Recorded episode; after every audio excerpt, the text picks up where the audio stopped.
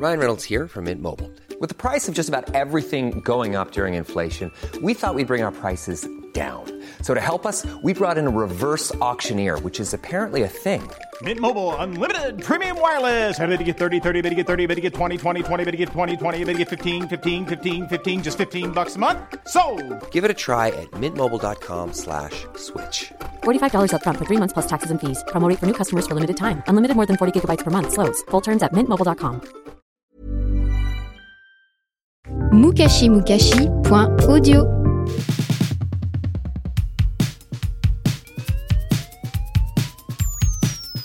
Bonjour à tous, je m'appelle Mia et vous écoutez Culture Miam, le podcast qui parle de choses que vous ne savez peut-être pas sur ce que vous mangez sûrement. Aujourd'hui, c'est le premier épisode de la saison 2 de Culture Miam. Pour ceux qui nous écoutent depuis la saison 1, tout d'abord, merci pour votre fidélité. J'espère que cette saison 2 vous plaira. On va continuer de décortiquer l'histoire insoupçonnée de plats et de recettes célèbres. N'hésitez pas à les partager autour de vous, sur Instagram, Facebook ou Twitter, ça me fait toujours super plaisir. Quant aux nouveaux auditeurs, bienvenue à vous. Installez-vous confortablement. C'est parti Pour commencer en beauté et en gourmandise, j'ai choisi de lancer cette saison en vous parlant de mon aliment au monde, le chocolat. J'ai toujours préféré le sucré au salé, je suis capable de traverser Paris juste pour une pâtisserie et je ne comprends pas très bien l'intérêt du fromage si on peut avoir le dessert. En ganache, en éclair, en tarte, en carré, cette passion pour le chocolat, je la partage avec mon invité du jour, Mazarine Vertanessian, journaliste spécialisée en histoire de France, dont vous avez peut-être déjà écouté la douce voix dans l'épisode 9 de Culture Miam sur la vie de Marie-Antoine Carême, le plus grand pâtissier français du 19e siècle. C'est donc en toute logique que je lui ai proposé de nous parler de l'histoire du chocolat et plus précisément de son arrivée en Europe, puis en France, Miam. Salut Mazarine. Salut Mia. Alors, je suis ravie de te recevoir une deuxième fois pour parler de sucrerie et d'histoire de France. Ben, moi aussi, je suis très contente d'être de retour pour discuter de notre passion, Passion commune, commune, ouais. pour le chocolat. Alors, avant de parler euh, de l'arrivée du chocolat en France, qui est le, qui est le sujet qui nous intéresse aujourd'hui, j'aimerais qu'on revienne à ses origines pour donner un peu de, de contexte à nos auditeurs. Des origines qui sont mésoaméricaines, qui est le nom qu'on donne euh, à l'Amérique centrale. Alors, de quand date euh, la découverte du chocolat? Alors, à l'origine du chocolat, il y a le cacaoyer, Mhm. qui est un arbre qui produit donc les fèves de cacao. Et cet arbre a été cultivé par les Mayas il y a déjà plus de, de 3000 ans à peu près. Oui, donc ça fait longtemps. Voilà. À cette époque, en fait, ils broyaient euh, la fève de, de cacao pour en faire une boisson Mhm. qui s'appelait le chocoatl. Donc, je suis Ouais. pas très sûre de la prononciation. De- On va dire que ça va très bien. Voilà. Et euh, donc, ils mélangeaient cette poudre avec de l'eau et du piment. D'accord. Ça, ça donne pas très envie là comme ça. Euh, Bah non, non, c'était pas. Enfin, a priori, ça devait pas être très bon. Et c'était, d'après ce qu'on nous a raconté, c'était extrêmement amer. Et, euh, et est-ce que euh, est-ce que c'était une boisson euh, qui buvait tous les jours? Non, pas du tout. C'était, euh, ça se buvait de manière exceptionnelle pendant les cérémonies religieuses. D'accord. Euh, donc c'était une boisson assez précieuse euh, parce que les Mayas pensaient que les dieux leur avaient donné le, le cacao. D'accord. Et les fèves étaient également utilisées pour comme monnaie d'échange. D'accord, ou pour donc- faire du commerce. Ouais, un peu comme du troc. Exactement. Et ça servait aussi à faire des impôts ou à acheter des esclaves. D'accord. Bonne ambiance. Ouais. Euh, ce que ça veut dire du coup, c'est que euh, à l'origine le chocolat, euh, c'est pas du tout solide, c'était une boisson. Petite parenthèse, hein, j'ai lu qu'il existait aussi en salé, euh, mais là c'était plus côté aztèque, où ils créaient le fameux mollet qui, qui revient de plus en plus à la mode aujourd'hui pour euh, napper, euh, napper des viandes. Euh, mais euh, dans un cas euh, comme dans l'autre, hein, quelle que soit la recette, euh, le cacaoyer, euh, les fèves, c'était euh, entièrement inconnu euh, partout dans le monde avant le, avant le 16e siècle. Exactement, et c'est la conquête de l'Amérique, et notamment l'arrivée de, de Christophe Colomb, Mhm. qui a permis de faire connaître ce précieux butin en Europe. Euh, Mais selon je la pense légende, que ouais, il est passé à côté d'une belle Ouais. occasion. bah, en fait, on raconte qu'il aurait été le premier Européen euh, à avoir eu en main les fèves de cacao. Euh, les Amérindiens lui en avaient offert, mais lui, il a pas du tout compris euh, Le potentiel. ouais, le potentiel de ce qui tenait là à ce moment-là. Et du coup, il a même pensé que c'était des crottes de bique. Et de retour sur son bateau, il les a balancées par-dessus bord. Ok. Donc voilà, premier gros fail ouais. euh, pour le chocolat. Euh, mais un peu plus tard, il y a eu euh, Hernán Cortés qui, qui était un conquistador espagnol. Espagnol, ouais. Et lui, en arrivant, a pu goûter la boisson, en fait. D'accord. Et là, lui, il a, il a compris qu'il y avait peut-être quelque chose à, faire. Ouais. Et il a décidé d'envoyer une cargaison avec des fèves de cacao et la recette Ouais. en Espagne pour le roi, pour son roi, Charles Quint. Et du coup, euh, bah, je suppose que c'est là qu'a commencé euh, la grande aventure euh, du, du chocolat en Europe. Euh, et du coup, ce que tu dis, c'est que euh, c'est via l'Espagne que le chocolat en boisson euh, a débarqué. Oui, et euh, dès son arrivée en Espagne, euh, le chocolat a fait fureur. Euh, bon, il faut dire que la recette avait quand même été euh, vraiment pas mal Ouais. améliorée. Euh, des moines espagnols, en fait, avaient eu euh, l'idée de remplacer l'eau par du lait. Ouais, Euh, ils ont aussi pensé à sucrer la boisson. d'accord. Euh, ils ont ils ont ajouté pas mal de miel et surtout euh, on a fait chauffer le tout parce que euh, en Amérique centrale on le buvait euh, on le buvait froid. Ouais, donc en fait, ils ont, avec son arrivée en Espagne, le chocolat est devenu le chocolat chaud. Exactement. Et euh, et d'ailleurs il a il a détrôné euh, l'autre boisson qui était très à la mode à l'époque qui était aussi une boisson chaude le café. Le café.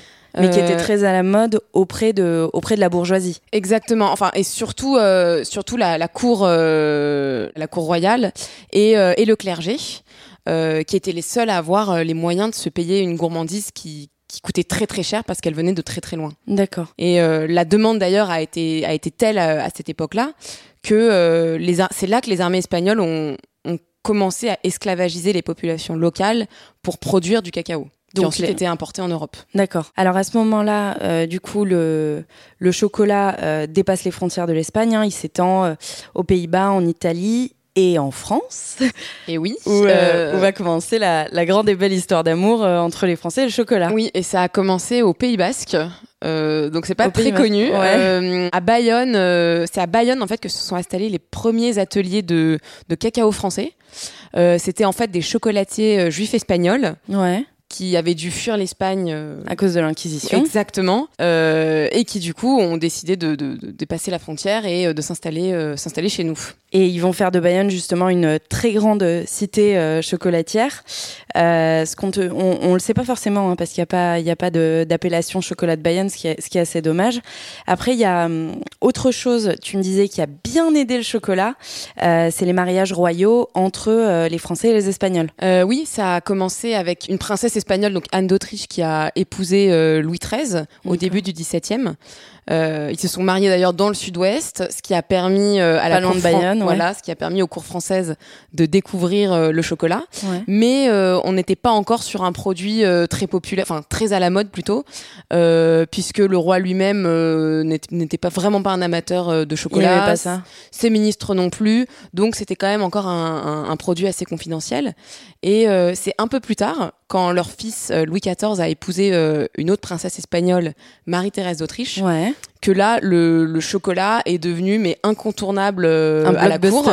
Ouais, exactement. Donc pour le coup, Louis XIV n'aimait absolument pas ça parce que c'était un très gros mangeur Ouais. et il trouvait que hum, le chocolat trompait l'estomac et donnait une sensation de satiété qui faisait qu'on avait faim un peu plus tard. Donc vraiment, c'était pas son truc. Mais par contre, son épouse Ouais. euh, était complètement addicte et elle en buvait parfois jusqu'à 7 tasses par jour, ce qui la rendait extrêmement malade. Ouais, et elle bonjour se- l'indigestion. Ouais, voilà, elle se faisait des indigestions euh, pas possibles. Et lors des fêtes euh, qui étaient données euh, au château de Versailles, Mm. on installait de gigantesques buffets qui étaient consacrés euh, uniquement au chocolat et au Ah café, ouais. qui Mhm. était l'autre l'autre boisson à la mode donc. Et, euh, et pendant ces fêtes, il y avait aussi des loteries euh, parfois qui étaient organisées où il y avait des lots euh, donc à gagner. À, à gagner, ouais. Et certaines dames pouvaient gagner de magnifiques services en porcelaine dédiés dédiés au, à cette au boisson au chocolat. Ouais. Voilà. Et petite question pratique, qui est-ce qui fabriquait ce chocolat? Alors en France, à Paris, Mhm. ça a été David Chailloux. Il a été le, un des premiers chocolatiers français. Il a obtenu de Louis XIV le privilège exclusif de commercialiser le chocolat. D'accord. Donc il a eu le monopole du chocolat pendant, pendant un certain temps. Euh, et il fabriquait ça dans sa boutique parisienne où il reprenait les techniques traditionnelles amérindiennes. Ah oui, d'accord. Donc c'était, euh, du coup, il le faisait à genoux, il passait euh, les fèves, euh, un gros rouleau sur les fèves. euh, ça devait être hyper fastidieux, hyper long, euh, Bah oui, à l'époque on n'avait pas du tout euh, de, de technique mécanique. mécanique, ouais. Euh, même si c'est un peu arrivé après, euh, notamment au XVIIIe siècle, à l'époque de Marie-Antoinette, euh, qui était elle aussi une vraie dingue, Ouais, une de dingue chocolat. de chocolat. Euh, D'ailleurs, un de ces chocolatiers euh, qui s'appelait Sulpice de Beauve a inventé pour elle les premiers petits chocolats à croquer. Euh, et on appelait ça à l'époque des pistoles. Et oui, donc c'est euh, au XVIIIe siècle, à l'époque de Marie-Antoinette, que euh, le chocolat le chocolat est devenu solide, qu'on a pu le croquer pour la première fois. D'ailleurs. Euh, de Beauve existe encore, hein, ses descendants ont une boutique dans le dans le 6e à Paris et ils vendent des chocolats euh, comme à l'époque euh, de Marie-Antoinette, euh, donc des, des petites euh, pistoles à croquer.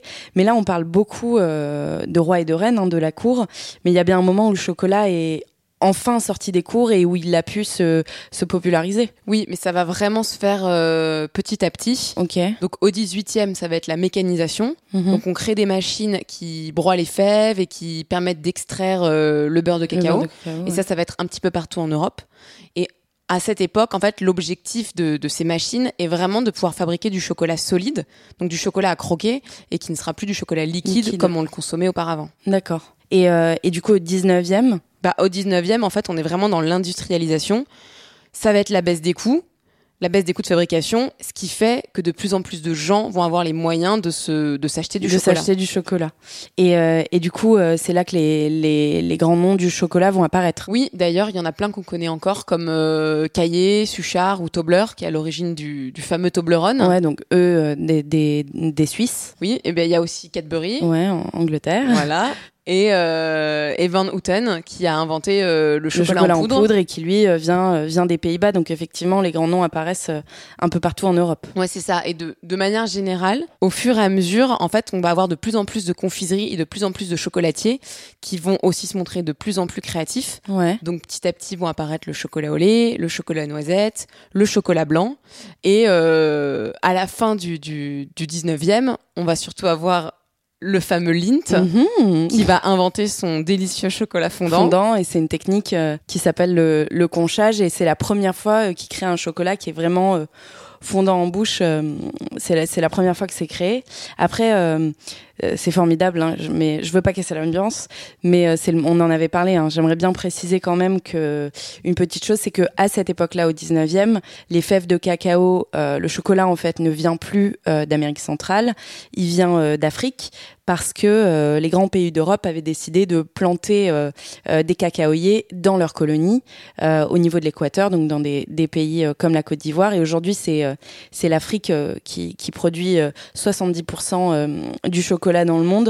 Euh, à l'époque, c'était de l'esclavage. Aujourd'hui, euh, ça va mieux. Il faut quand même faire attention au, à l'étiquette, au- à l- aux mentions du travail des enfants, etc. Mais il y a tout de même un vrai enjeu économique et, éthique dans cette partie, euh, dans cette partie du monde. Bon, la parenthèse est finie, mais je pense que c'était important d'en parler. On a parlé du 19e en Europe, et chez nous en France, il se passait quoi? Alors chez nous, c'est Antoine Brutus Meunier, des Le fameux fameux Meunier. chocolats, voilà, Meunier. Meunier.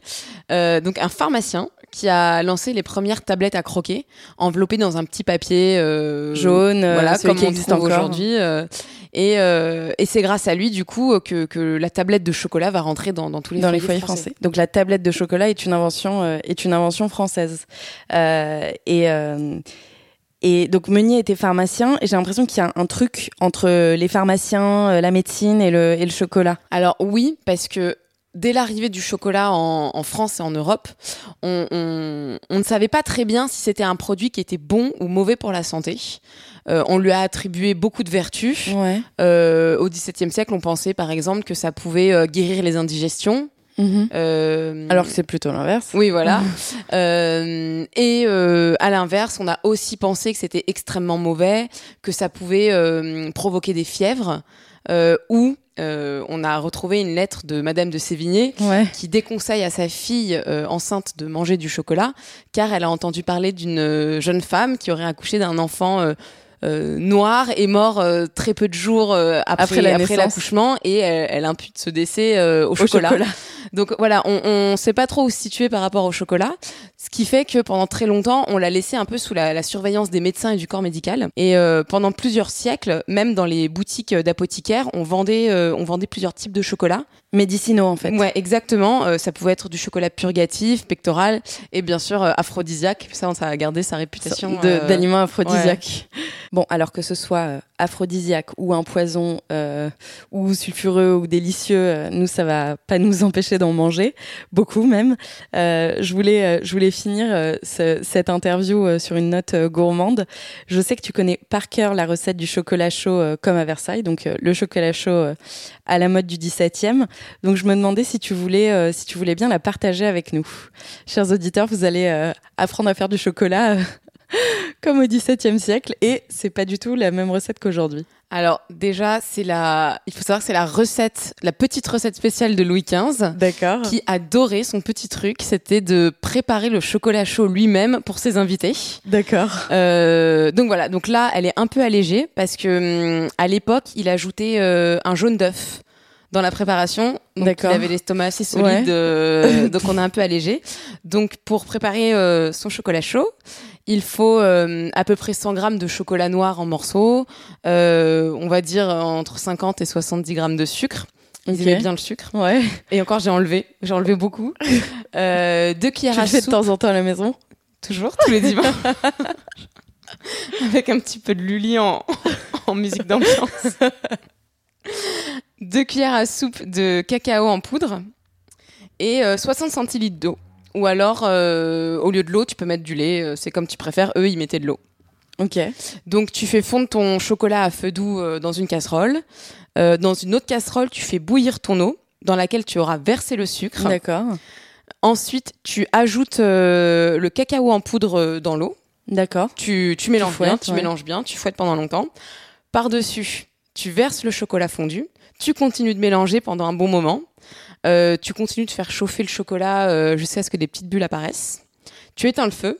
Et là, tu fouettes vivement, vivement, vivement pendant longtemps. Le Parce but, que- c'est que ça devienne euh, vraiment bien mousseux. Mm.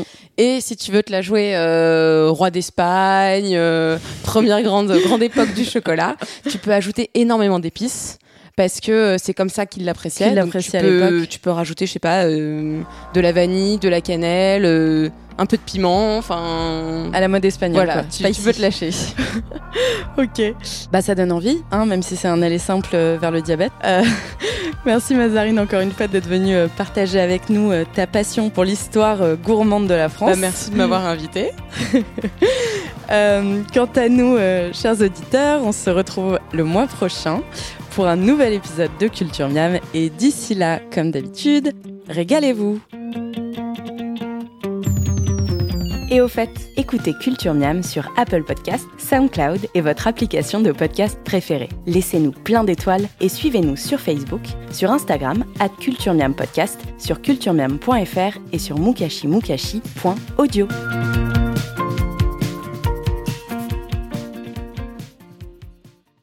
mukashimukashi.audio. A lot can happen in the next three years. Like a chatbot may be your new best friend. But what won't change? Needing health insurance. United Healthcare Tri Term Medical Plans are available for these changing times. Underwritten by Golden Rule Insurance Company, they offer budget friendly, flexible coverage for people who are in between jobs or missed open enrollment. The plans last nearly three years in some states, with access to a nationwide network of doctors and hospitals. So, for whatever tomorrow brings, United Healthcare Tri Term Medical Plans may be for you. Learn more at uh1.com.